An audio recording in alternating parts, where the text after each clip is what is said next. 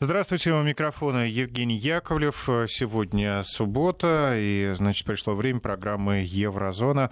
У нас в студии э, Владимир Сергеенко, писатель и публицист, автор и ведущий этой программы. Владимир, приветствую. Здравствуйте, Евгений. Здравствуйте, дорогие радиослушатели. Здравствуйте, дорогие радиозрители. Что может вывести людей на улицу? Что может заставить людей протестовать? Э, экономические условия, несогласие с какими-то действиями властей, а кого-то может заставить просто несогласие э, с состоянием климата. Жир, может, жиру найти. бесится? Может быть, жир бесится. Ну, надо побеситься и повод хороший найти, и выходить на улицу. Вопрос правильный, Евгений. Что может людей заставить выйти на улицу? На улицу людей может выйти ну, вытянуть, ну, заставить... У нас с вами, например, хорошая погода. Э, или грибной сезон. Например. Да. Не, ну подождите, гражданский кураж вещь такая. Я выходил на демонстрации в Германии, в Берлине в поддержку журналистов, когда возбудили уголовное дело э, с обвинением в государственной измене такое было, против журналистов возбудили. Так что ну, на улицу можно ваша, выйти по да, другому поводу. позиция, но это хотя бы обосновано, как-то действительно мотивировано. Э, вы знаете, на улицу можно выйти по зову души, а можно выйти по причине того, что ты находишься под сильным влиянием СМИ, например, или у вас массовая истерия, и, или массовый гипноз. И каждый участник массовой истерии и массового гипноза, конечно же, думает, что он индивидуум, и что его решение это только его решение. А, но не все так просто. Давайте теперь озвучим. Радиослушатели, радиозрители не понимают, а, о чем вы вдруг Начали спрашиваете. Да. Да. Все очень просто. Вчера в Германии полтора миллиона людей вышло на улицу. Представляете, полтора миллиона людей вышли на улицы. Почему я говорю жиру бесится? Потому что среди разных групп тех, кто выходил, были те, кто жиру бесились. То есть я не могу сказать, что это приверженцы, э, приверженцы идеи э, всемильного сохранения Э, каких-то экологических э, достояний человечества разные люди.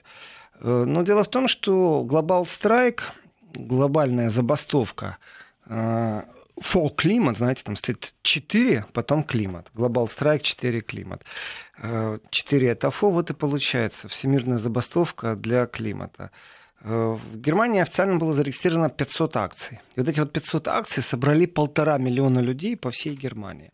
Я не могу сказать за всю Одессу, э, но за Берлин могу рассказать, как это было. В принципе, в тех количествах пробок, которые вчера были, Э, вот этих вот э, зеленых человечков, ну, в смысле человечков, которые за зеленую планету выступают, никто добрым словом не жаловал.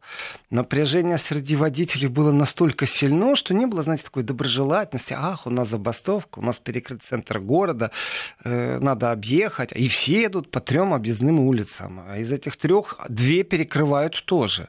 Потом выясняется, что блокады не запланированные, и тебе все, что советуют, это слушать радио постоянно, в котором будут сообщать, э, где какие улицы перекрыты. И выясняется, что перекрыто все. Развернуться назад уже уехать ты не можешь. И те э, водители, которые плюнули на свои машины, бросили, и ну, разницы нет, что штраф будет большой, э, решили добраться на общественном транспорте. Когда они спустились, например, в метро берлинское, они поняли, что это тоже была большая ошибка. Поезда переполнены, ездят как попало, расписания вообще нету, интервалы, ну так, можно и час было вчера прождать э, поезд метрополитена в Берлине. Э, в общем, удалось, удалось такой, знаете, э, хаос создали. И при этом этот хаос, я не могу сказать, что это хаос действительно является позывом души, потому что то количество рекламы, которое существовало с призывом выйти на улицу, такое чувство было, что в Германии идет какой-то конкурс, знаете, соревнование, чемпионат мира по вызову на улицу желающих принять участие э, в такой святой правой идее защищать климат, защищать матушку землю. И в этом отношении идея это действительно хорошая, но насколько это изнутри или насколько это спущено сверху, это большая дискуссия. Дело не в теории заговора, а дело в том, что СМИ очень усиленно, можно сказать так, разрекламировали. Ну хорошо, если СМИ разрекламировали, вы знаете, все равно существуют определенные моменты. Давайте так, пятница это рабочий день. Но пятница это рабочий день. И если существует группа особо активных граждан, которые, например, перекрывают трассу, то есть большой шанс того, что вы просто на работу не доедете. Соответственно, э, некоторые организации в преддверии, может быть поэтому, а может быть совсем по-другому, разрешили сотрудникам вообще не выходить на работу и для меня это вообще самое, что страшное я услышал во всем этом, что, например, сотрудникам общественного транспорта разрешили принимать участие в этот день вместо работы в демонстрациях, ну, с условием, что они потом часы отработают. А вот это уже называется административный ресурс, только очень красивый. Ну, потому что это не государственная железная дорога, это частные компании, там, где частично может быть государственный капитал. Но, в принципе, для меня определенные вещи происходили странным образом. В том числе и э, количество. Теперь давайте чуть-чуть отмотаем историю. Значит, э, вдруг по пятницам школьники стали выходить на демонстрации, прогуливать школу бравые родители поддерживают политически мотивированных юношей и девушек, старшеклассников, пишут им объяснительные записки. Но вы имеете в виду ту давнюю историю, которая началась еще год назад, по-моему? Ну да, это да. где-то... Ну... Или это сейчас действительно Нет, нет, я говорю, отмотаем историю ага. чуть-чуть назад. Ага. И по пятницам уже был опыт выхода на демонстрации. Они были людные, ничего не скажу. Э, родители шли с детьми, и Потом в Западной Германии первый процесс был, когда родители приговорили к штрафу 80 евро за то, что их дети прогуляли школу. То есть государству не очень понравилось, что дети категорически прогуливают школу. Э, в принципе, э, исходя из возможности прогулять школу, дискуссия была в обществе. Ну, насколько этот э, прогул является мотивированным, что да, это такой вид забастовки, потому что у детей, у них своя работа. Их работа называется школа. Притом это принудительная работа, образование обязательная вещь.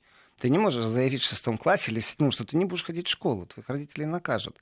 Э, Но ты должен выбрать какую-то альтернативу. Домашнее обучение, дистанционное обучение. Ну, ты все равно обязан. Ты обязан получить образование. И вот э, дети, ну, они уже не дети, они считают, что они э, созрели для того, чтобы политически заявлять о том, что мы, взрослые, у них забираем планету, что мы живем сейчас в нашем потребительском обществе и нашим детям ничего не оставляем, что мы портим воздух, мы используем недра Земли в таком количестве, что им ничего не останется. Они еще не имеют права своего избирательного э, голоса. Э, здесь тоже такой большой вопрос. Почему не существует тест на то, с какого возраста, вот с какого момента ты можешь принимать участие в выборной системе и влиять на политическую ситуацию в стране, а оно привязано к возрасту. Ну, согласитесь, что один 17 лет развит на одну категорию, другой может совсем ничего не понимать. Вообще ни в чем. И не интересоваться ничем. Один инфантильный, второй очень развитый. Так вот, у школьников не так много возможностей выразить свой протест. Ну, на самом-то деле. И прогулять школу это то же самое, что стачка. Это то же самое, что вы не выйдете на работу, я не выйду на работу, водитель трамвая не выйдет на работу. Если все это правильно организовать, то это настоящая стачка. И взрослые, конечно же, внимание на это обращают.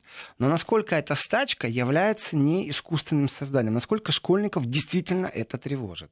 Этим вопросом мы одну программу посвящали, я не помню, с вами я был или нет, Евгений, когда я говорил, что, в принципе, корни растут очень глубоко, и акционерное общество, которое раскручивало вот эту идею, ну, скажем так, зеленого братства, давайте ее назовем, э, экологического спасения планеты, то они привлекли сразу же 25 миллионов да, да, да, инвести... инвестиционных денег. Почему? Потому что социальная площадка, молодежь общается. Ну хорошо, но это ж ты не можешь так вот раз-два, знаете, включил какую-то игру или одну смс-ку послал. Это же целый информационный коп создать нужно. Это профессиональная работа, создание информационных лавин, можно так сказать. Выбрать звезду, эту девочку, и все понятно, все хорошо, есть одно но у кого-то цель заработать денег на этом, а у кого действительно мысли о том, что планета остается отжатая, выжатая, пустая, и те, кто придут к власти на этой планете через 50 лет, на самом деле, они кому претензию поставят? Нам, сегодняшним. Поэтому вот они в школе начинают протесты. В принципе, логично звучит. Есть только пару таких странных моментов. Э, в поисках истины, конечно, меня заинтересовало, как и что происходит в школах. И, вы знаете, можно смело констатировать факт, что немного изменилось образование. Я говорю сейчас о Европе, я говорю сейчас о Германии. Э, появилась доминирующая идея, опять же в кавычках беру слово «зеленая идея». Ну, надо спасать землю теми или другими моментами. Она, в принципе, и политическая идея, и это и политическая повестка, отказ от э, угольных э, электростанций, э, переход на альтернативные источники энергии возобновляемые, бла-бла-бла, бла-бла-бла, все это очень интересно. Но когда ребенок растет в информационном поле, и ему все время объясняют, что это плохо, там, и концентрируют внимание, то, конечно же, он делает свои выводы ну, для своего возраста. И вот изменение школьной программы, в том смысле, что учителя об этом говорят, вот какое-то информационное поле создали вокруг этого. И вот эти вот пятничные протесты, которые были, ну, скажем так, с одной стороны, это очень серьезно, потому что это молодежь. Через пару лет эта молодежь будет обладать избирательным правом. И, в принципе, если кто-то заявляет о том, что альтернатива для Германии там как-то странно ниоткуда взялась, не понимая вопросов, ну, и же, как в Австрии, во Франции, э, консервативные националисты приходят к власти, э, то можно уже спрогнозировать, кто к власти придет там через пять лет. Это будут зеленые. И удар идет информационный, в первую очередь удар, идет по школьникам, по подросткам. Их воспитывают в мировоззрении, в котором навязывается доминированная идея. Но опять же, вроде бы все хорошо. Но действительно, давайте подумаем о том, что наша Земля, она миллиарды лет накапливала то, что мы за сто лет израсходовали там на такое-то количество процентов. Действительно, что мы оставляем нашим детям, нашим внукам, это правильный вопрос. Есть другой вопрос. И в публичных дискуссиях, и они достаточно сильны, например, э, разговор идет э, вот с такой точки зрения. Смотрите, Германия экономически развитая страна. И известно потребление электроэнергии этой страны на человека. Известно количество потреблений, можно посчитать электроэнергию на ВВП. Ну, сколько предприятий работает на территории страны. Разные подсчеты, разные ученые говорят о том, что это правильно или другое правильно. Ну, вот простая вещь. А, если посмотреть домохозяйство среднестатистической Германии, то в каждом доме стоит холодильник. Я думаю, у россиян тоже стоят холодильники в каждом доме. Ну, кроме ну, тех мест, где в холодильниках... по два. Э, ну или по два. Кроме тех мест, где в холодильниках греются. Там холодильники не нужны. Там я верю, что холодильники не стоят, потому что за окно выставил. Холодильники плюс два. А ну да. И замерзнут быстрее, чем холодильники. Но если без шуток, э, смотрим дальше. Следующий шаг. Наличие стиральной машины в домохозяйстве. Вот в Германии каждая домохозяйка имеет в своем распоряжении холодильник, плиту, то ли электрическую, то ли газовую. Ну, электрический там тоже отличается, но она имеет это в своем распоряжении. Стиральную машину и там практически 9 из 10 имеют еще и моечную машину, то есть не руками моют, а вот эти аппараты мойки. Тоже, так знаете, там, э, первый аппарат моечный, электрический в Германии был представлен широкой публике в 1921 году. То есть в России гражданская война бушует, а там представили уже электрическую... Вот буржуи. Буржуи, да. В хорошем смысле слова в данном случае, потому что это технический прогресс. И вот эта вот домохозяйка, у нее плита, холодильник, э, моечный аппарат, утюг, наверное, еще есть, фен. Пылесос. Все это потребляет пылесос. Наверное, есть в каждом домохозяйстве. Если мы посмотрим, что в домохозяйстве француженки, россиянки, ну, наверное, то же самое плюс-минус. Эм, а теперь давайте зададим вопрос. А как с Индией обстоят дела и как обстоят дела с Китаем? Там сконцентрирована э, часть населения планеты, большая часть населения. И домохозяйки Индии зачастую, они даже воды дома не имеют. Э, если посмотреть правде в глаза, то там ситуация с холодильниками, со стиральной машиной, с плитой, на которой готовить. Ну, вроде бы как тенденции есть, и в больших городах уже тоже все это есть. Но на самом-то деле не каждое домохозяйство и статистика начинает очень сильно отличаться. Если в Германии 10 из 10, в Европе 9 из 10, то в Китае и Индии имеют свою печальную статистику, в которой ну, далеко не каждое домохозяйство обладает вот такими бытовыми э, аппаратами.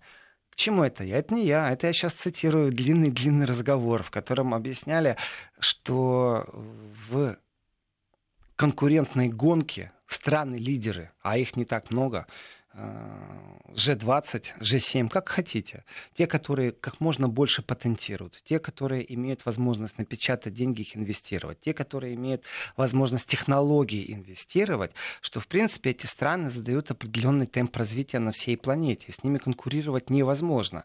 Но невозможно сегодня с нуля инженером э, где-нибудь в Непале попробовать создать фабрику, которая будет как Мерседес везде по всему миру заводы строить, или Volkswagen. Ну, невозможно это. Им легче будет, э, если приедет сам Volkswagen, откроет фабрику, они будут у него работать. И в этом отношении заранее прибыль заложена, и невозможно будет никогда догнать по любой теории развитые страны. Вот просто невозможно. На планете нет социалистического такого, знаете, какого-то правительства теневого, которое бы сказало, вы обязаны вот там периферию нашей планеты как-то защищать. Но ведь люди же смотрят и видят, как живут. Мигранты, которые экономические мигранты, не которые от войны бегут, а простые люди, экономические мигранты, которые идут за лучшей жизнью в Европу или в Америку, э, или в Россию. Э, они же понимают, что у них там, откуда э, они пришли, у них на родине все по-другому. Здесь в каждом домохозяйстве практически аппарат, который воздух вам охлаждает в комнате. А у них вот как раз пожарче, а таких аппаратов нет в каждом доме. По многим причинам. И если они вдруг захотели бы все то же самое иметь, то мы теперь берем статистику и берем, сколько холодильников нужно, берем, сколько нужно вот этих плит, фенов, утюгов, чтобы уровень жизни сравнялся между Индией и там Польшей даже. И выясняем, что для производства и для того, чтобы это сравнилось, нужно столько-то миллионов холодильников, столько миллионов утюгов, столько-то миллионов фенов. И тогда только домохозяйство сравнится. Не то, чтобы там составные этих стран как-нибудь. Вопрос, а они должны где покупать эти холодильники? Дорогие в Европе или все-таки у себя подешевле производство наладить? А если они наладят у себя подешевле, они могут поставить вот эти вот дорогие, роскошные ветряные мельницы, которые производят электроэнергию в Германии? Или же они дешевый уголь будут у себя сжечь только для того, чтобы их жители имели такой же стандарт жизни, как сегодня имеют европейцы? Ну, как всегда, сначала пойдут более простым путем. Может быть, потом... Конечно Буду Конечно. поднимать э, технологии. И теперь но... простой вопрос. Ну, вышло полтора миллиона немцев на улице с призывом к правительству, к мировой общественности. Э, давайте сохранять планету э, у вас уже все в порядке с холодильниками, с мощными машинами, ну так откажитесь от них, отошлите, наладьте производство. А то как-то так странно получается. Вы живете хорошо. Почему я сказал, что, может, люди с жиру бесятся? Потому что они себе могут позволить сегодня мысли о том, что планету надо сохранить. Вы знаете, вот эти, это же по всей планете идут стачки, протесты по пятнице. Э, и, как правило, они такие массивные в самых развитых странах. А в Китае там сколько? 30 человек вышло в Китае вчера. Вот и все. Это ответ на вопрос. Э, какое экологическое электричество? Вы о чем говорите? Какие ветряные мельницы? Да топить надо этот уголь и производство запускать, чтобы хотя бы чуть-чуть приравняться, приблизиться к вашему стандарту жизни. Вы очень сыты, настолько уже сыты, что вы можете подискутировать и поразмышлять на тему того, что можно отказаться от э, грязных источников энергии и даже запустить электроавтомобили, чтобы у вас было все так чисто. А 50 лет назад, что было в ваших странах, когда вы топили так уголь, что мама не горюй, когда у вас реки отравленные были, э, вы тогда наращивали свои производственные мощности, всю планету обогнали в производстве, создали технологию. Молодцы, ребята, а теперь вы будете что навязывать? Поэтому у меня простой вопрос ко всем полтора миллионам, которые вышли, в том числе и те, которых отпустили с работы. В том числе, понимаете, да, если вас отпускают с работы, я не помню, чтобы капиталист спокойно отпускал своего сотрудника с работы. Но умный предприниматель, он просто понимает, что э, сотрудник не доедет в этот день. А вот э, когда это какая-то большая фирма, на которой работает там 40 тысяч человек, и она предлагает э, своим служащим не приходить на работу, потом отработать, тут у меня уже много вопросов возникает. Но тем не менее, при всех этих вопросах, при всей вот этом разогреве, радио, телевидение дискутируют. Как же завтра вот демонстрация, мы же планету... Мы же самые лучшие граждане Европы. Мне вот главный вопрос. Да. Спасли планету? Вчера? Да. Э, то количество ругани, которое висело в воздухе от автоводителей в сторону вот этих демонстрирующих, это катастрофа. Мне, кстати, да. кажется, экология сильно пострадала в Берлине в этот день. Э, э, они просто стояли и работали. Ну, правда, сейчас современные машины такие, что если ты просто стоишь, то мотор отключается сам по себе. Ну, система старт-стоп наверняка да. не в каждом Но, автомобиле. Например, там полиция Франкфурта, не только же в Берлине демонстрации были, полиция Франкфурта в Твиттере написала, что вот у нас сейчас актуальная информация, незапланированные блокады вокруг Франкфурта происходят, которые ведут к хаосу в, э, по транспортным потокам. незапланированные блокады — это активисты вдруг ни с того ни с сего. Значит, я не знаю, как там было во Франкфурте, когда перекрывали дороги, но я знаю точно, как это было в Берлине. Еду я из точки А в точку Б. И даже это не связано с центром в начале это было. И вдруг навстречу едет э, полицейская машина с синей мигалкой. Ну, бывает такое, скорая помощь с синими мигалками едет. И вот едет, едет эта машина, и как-то так раз остановилась, вышли полицейские, руки расставили в стороны, заблокировали все движение. Проехало 15 велосипедистов. Первый из них э, был с флагом каким-то. То есть они зарегистрировали это как абсолютно, это легальное, какой-то там флешмоб какой-то вид велосипедной демонстрации, я не знаю. Значит, из пункта А в пункт Б обычно я еду 18 минут, и навигатор показывает, ну, как правило, там 22, знаешь улицу, где можно объехать что-то, там пробку на светофоре. И тут выясняется, что я еду не 18 минут, и даже не 22, как навигатор в старые времена показывает, а я еду больше полутора часа. Почему? Потому что на всем маршруте следования вот эти вот люди перекрывают дороги в разных местах. А потом вдруг вот эти самые большие активисты, у нас же новое время, у нас же коммуникация в социальных сетях, пришли к выводу, что им это мало. Потому что вот мы, автомобилисты, мешаем им жить. Мы же выхлопные газы э, производим, понимаете? СО2 у нас в воздухе, углекислый газ. Э, они решили нам показать, кто хозяин. И вот если во Франкфурте полиция сообщила, то в Берлине по радио сообщали.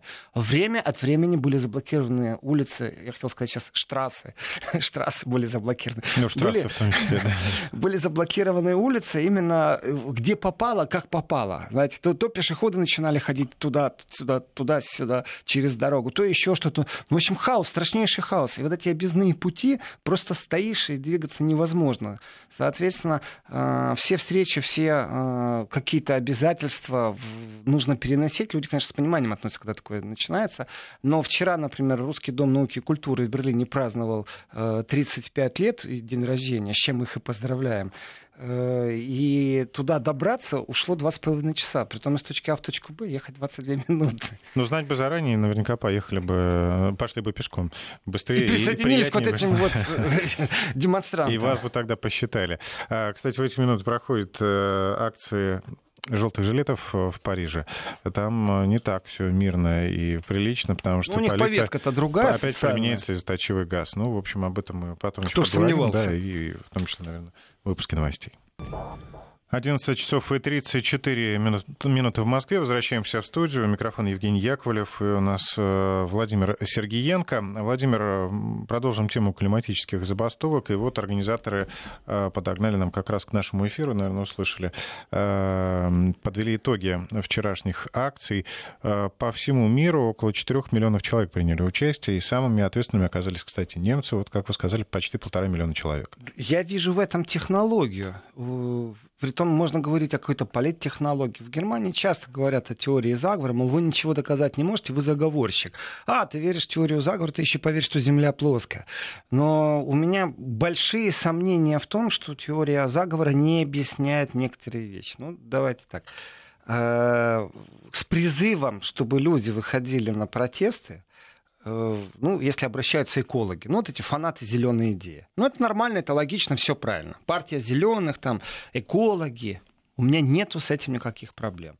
Но когда начинают профсоюзы говорить об этом, то я думаю, вау, ребята, что-то тут уже не то. Потому почему, что... почему это вот не произошло в Нью-Йорке, где там всего 250 тысяч вышло? Это ну, один из самых таких э, масштабных. Ну, в Австралии 430 тысяч вышли. Но в Париже, У не вас... в Париже, во Франции 40 тысяч человек вышли, а в соседней Германии полтора миллиона. А, а в Китае 50 а может быть 30. Ну хорошо, Китай далеко, ладно. Ну, вот. ну почему, ладно, ведь в Австралии 300 тысяч вышло тоже. В Австралии 300 тысяч.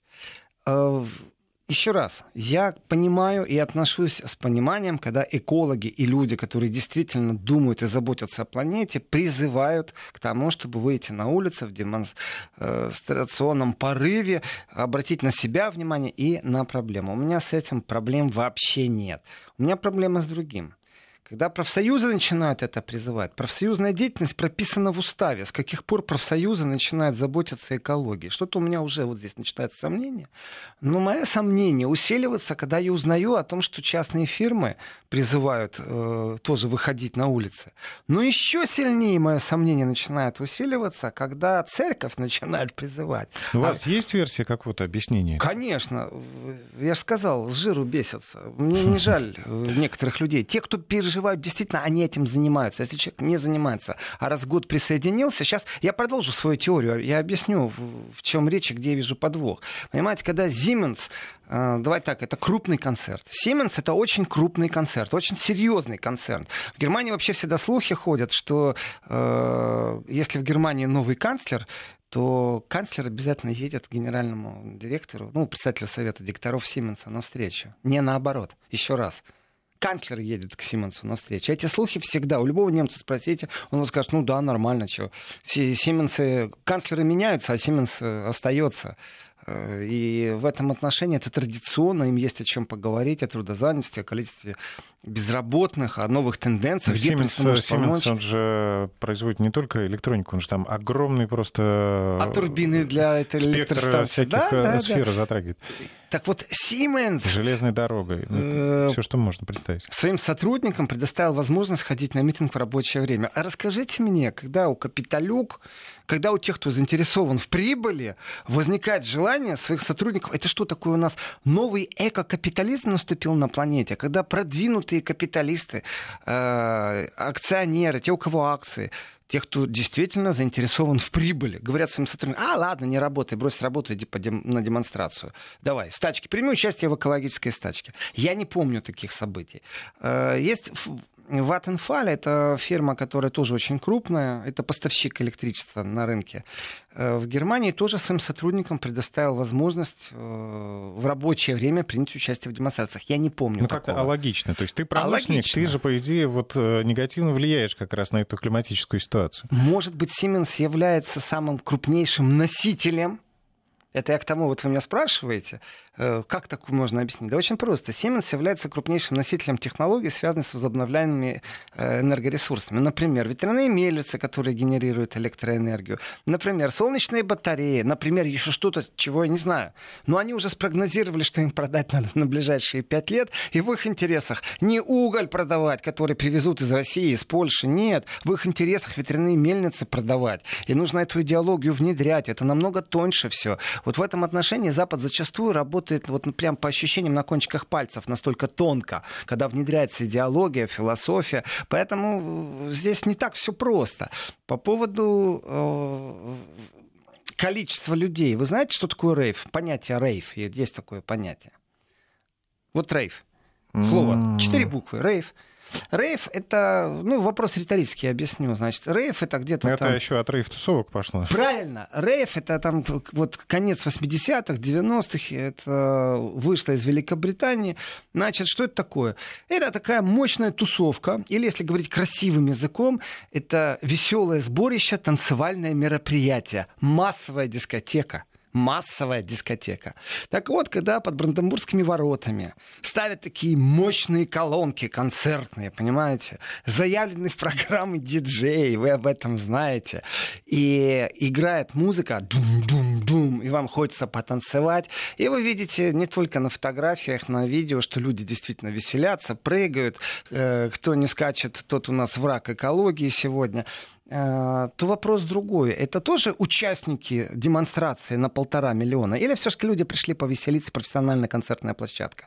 Профессионализм заключается, конечно, в том, чтобы городские власти создали все условия, когда люди будут чувствовать себя в безопасности, когда э, скорая помощь может проехать даже при демонстрации сквозь толпу и оказать помощь. Это городские власти отвечают за это все. Если вдруг появятся провокаторы и, и еще кто-то, городские власти должны их резко купировать, должны э, гарантировать, в принципе, мне э, свободу передвижения, а также мои гражданские права просто на жизнь, скажем так.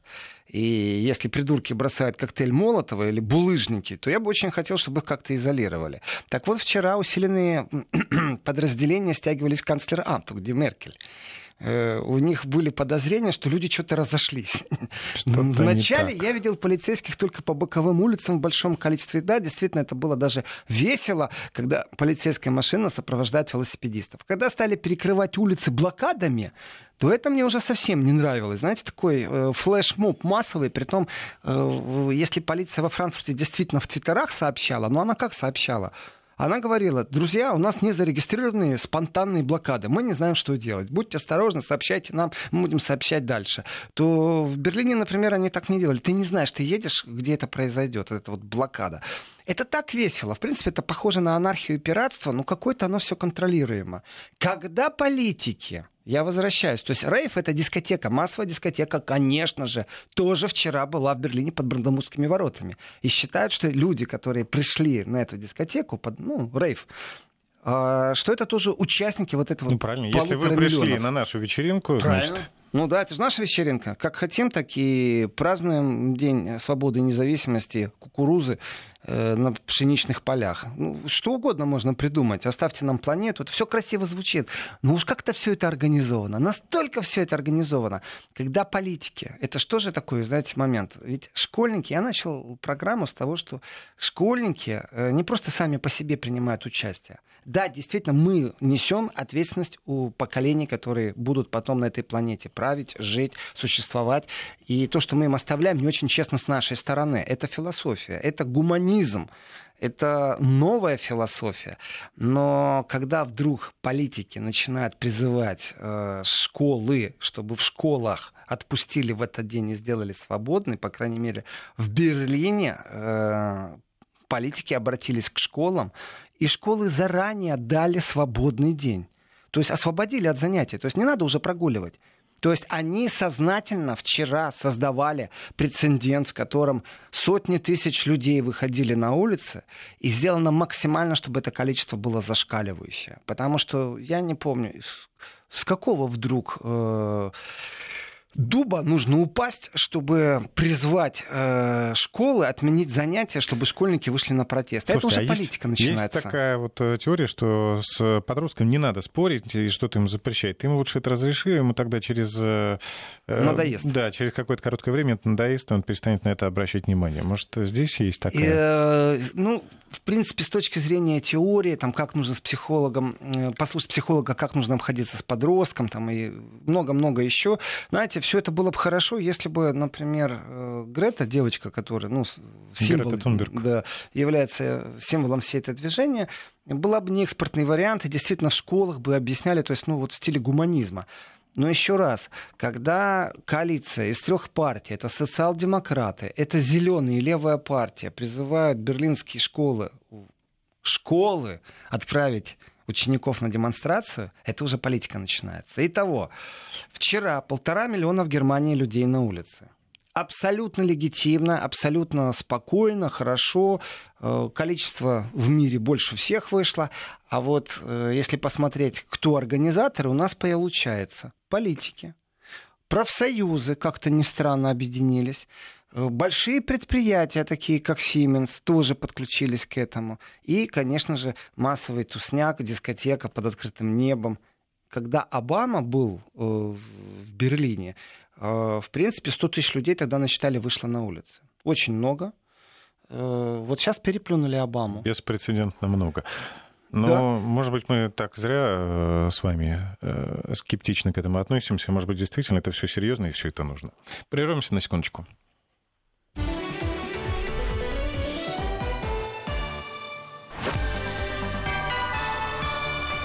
Вести ФМ.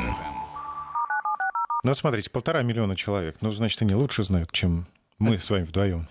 Э, ну, у вас может быть такое ощущение, что полтора миллиона лучше знают, чем мы вдвоем. Э, я как-то не верю ни британским ученым, ни этим полтора миллиона. Я верю в профессиональную организацию определенных мероприятий, потому что вывести полтора миллиона на улице это не пятиминутный призыв, ты завтра пойдешь или ты не завтра пойдешь. Вчера была к вечеру определенная истерия, люди уже стали созваниваться и говорить, ты идешь, ты не идешь, пошли посмотрим. Но мне очень понравилось, как СМИ работают. В Берлине, по крайней мере, освещали эти процессы, И э, вот люди звонили в студию, их включали. И вы знаете, я тоже услышал, я же прекрасно понимаю, как работают определенные вещи. И когда тебе включают э, постоянно на радиостанции, которая новостная, которая обновляет все время новостной контент каждые 20 минут, только э, голоса и звонки тех, кто говорит, о, я, наверное, пойду, это так важно. И ни одного звонка, ни одного водителя возмущенного, который говорит, достали, я хочу проехать. То, извините, это говорит о том, что специфический информационный поток э, работал в стиле пропаганды, а не объективности. Объективность была бы, если бы водителям э, и жертвам вот этого хаоса э, дали возможность пообщаться в эфире. Слушайте, а вот как соцсети реагировали? Сейчас я расскажу про соцсети, но все это имеет объяснение. Евгений, все это, это не теория заговора, все это имеет объяснение. Вот смотрите, в пятницу полтора миллиона на улицах.